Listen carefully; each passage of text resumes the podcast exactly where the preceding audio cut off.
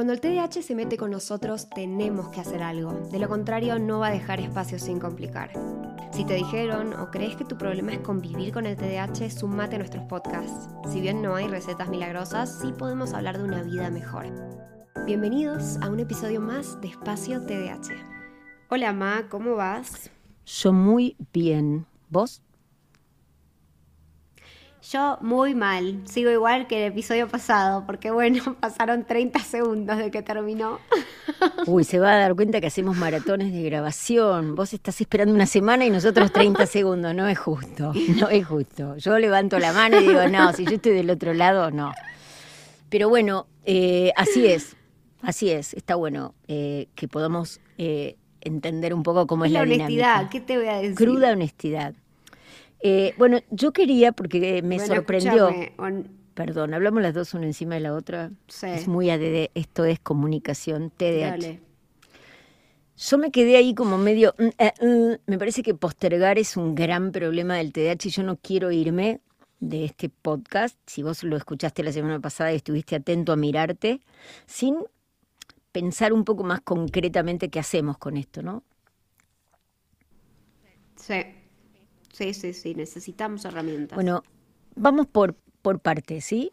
Yo creo que primero te invito a que agarres un papel. Eh, nada del iPad, vos estás dibujando. Papelito. Vos buscate un papel, andá, levantate, busca un papel, un cuaderno, ¿sí?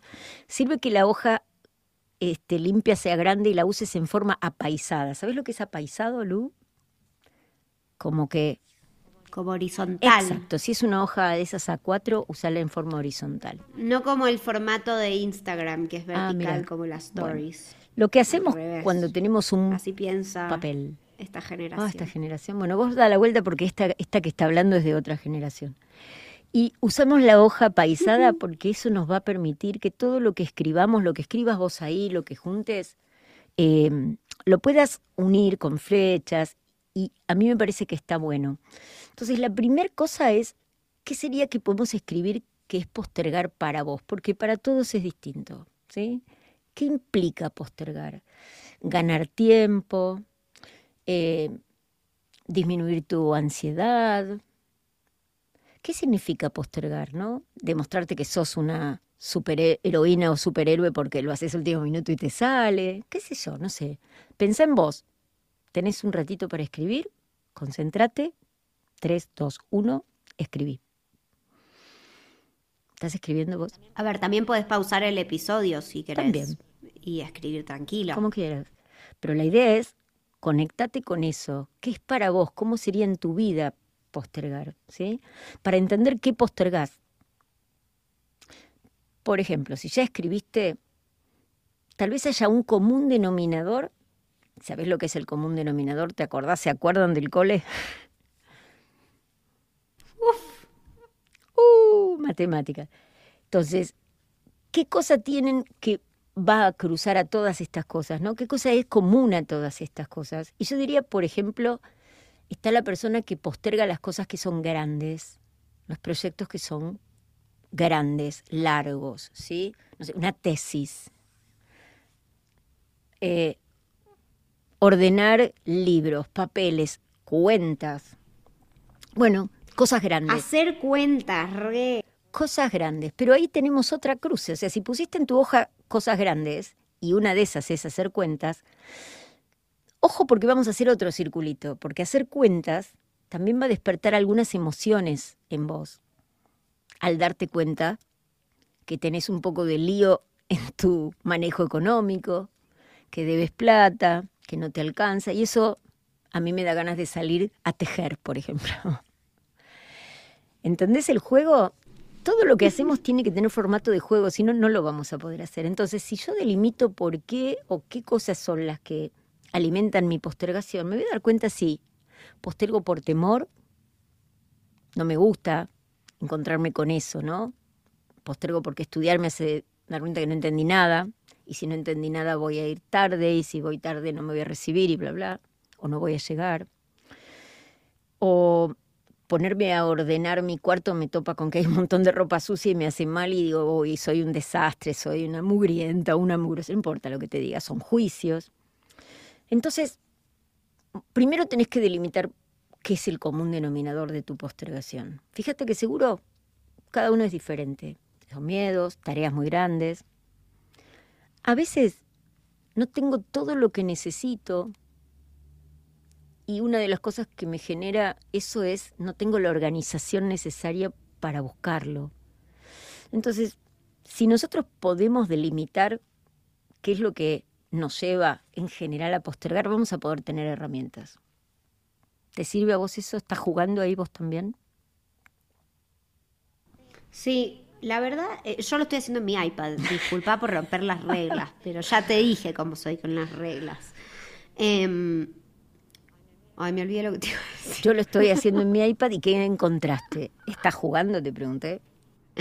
Ah, no, que justamente que para mí eh, me estoy dando cuenta de cuántos juicios hay que nos frenan en, dentro de lo que es como, ¿por qué procrastinamos? ¿no? Es como todo esto que vos decís para mí tiene mucho sentido de, che, eh, si yo empiezo esta tarea y me voy a dar cuenta de que debería haber ordenado mi cuarto un par más de veces durante este mes para que no esté tan desordenado, tan sucio, por ejemplo, ¿no? Tiro un ejemplo X. Yo particularmente limpio todo el tiempo, pero es como que a veces cuando procrastinamos es porque hay cosas que no queremos ver. Bueno, por ahí eso le podríamos poner el nombre, si querés algo más específico, que son como frenos cognitivos, ¿sí? Los debería, las distorsiones, lo que me digo, la maximización, todo es un desastre, siempre, ¿no? Y después la minimización, ¿no? Bueno, esto que hice bien lo hace cualquiera. Bueno, no es para tanto, ¿no? Entonces digo, por ahí es eso.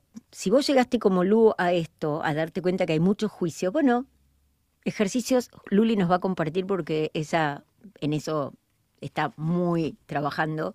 ¿Cómo derribamos un juicio cuando nos damos cuenta que está ahí, no? Lo primero que vamos a que vamos a identificar es cuál es el juicio, ¿no?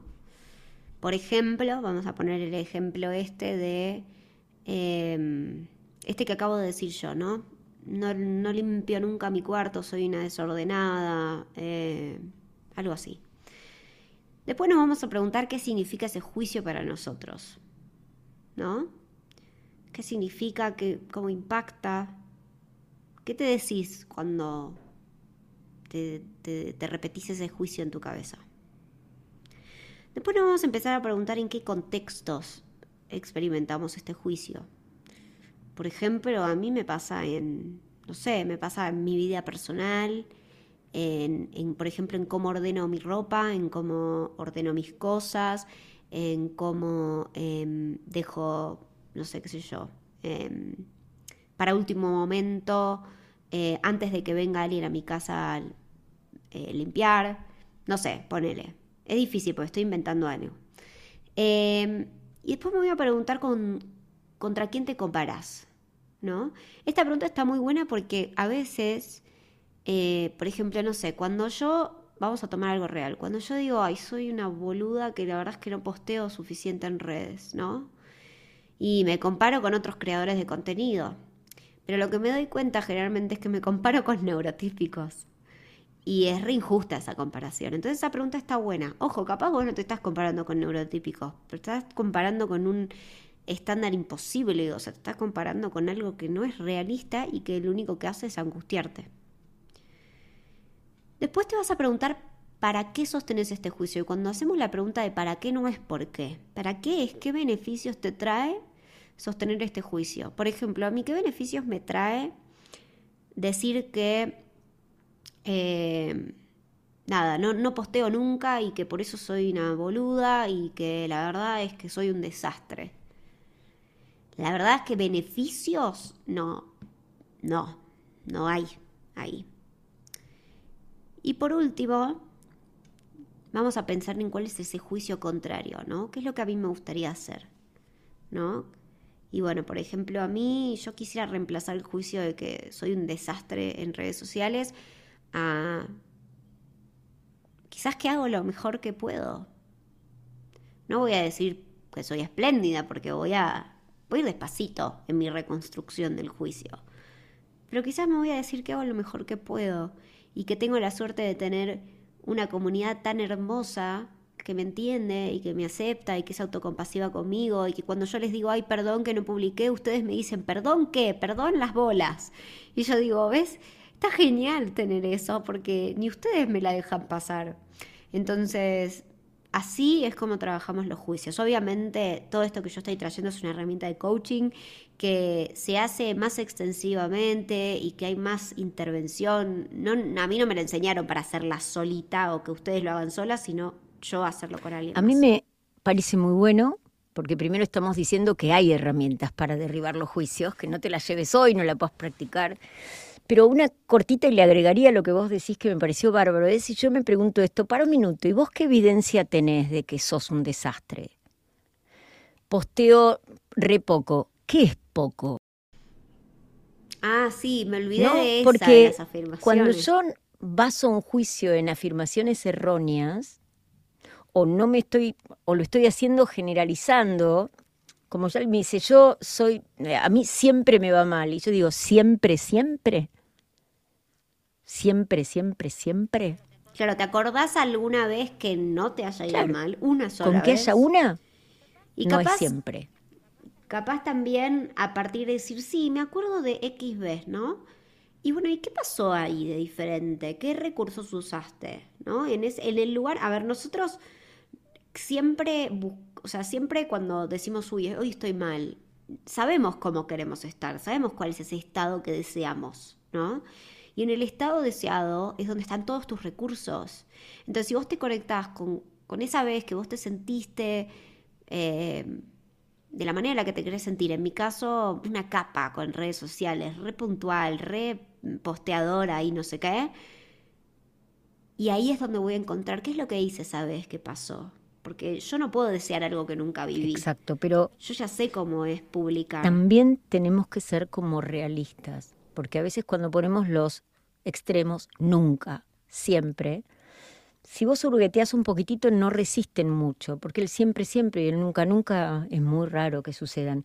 Entonces, me parece que es muy importante conectar con esas distorsiones que las tenemos, y muchas, las personas con estamos llenos de juicios, ya hablamos tiranías y todas esas cosas, fiscales, Después creo que lo emocional es un punto muy importante, ¿no? Nosotros te invitamos a ver, cuando yo decía en el episodio pasado la foto de lo que yo quiero, a ver, yo me conecto con el olor rico de la sábana, cuando la estoy sacando de la cama y la tengo que llevar abajo, poner en el lavarropa y colgar, porque yo digo, me gusta la sábana con olor a sol.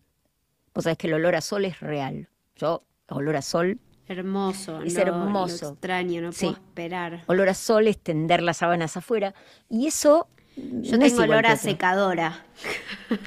bueno, pero importa, a mí me gusta el olor a sol, que era de cuando era chiquita, y yo digo, qué bueno eso. Si no tenés, bueno, busca un sol envasado y te lo pones. Pero la idea es cuando yo miro mis sábanas que son un bollo, las estoy sacando, ya estoy conectada con a la noche metiéndome en la cama con las sábanas limpias. Entonces, esa emoción me va a ayudar, me va a acercar a ese objetivo, ¿no?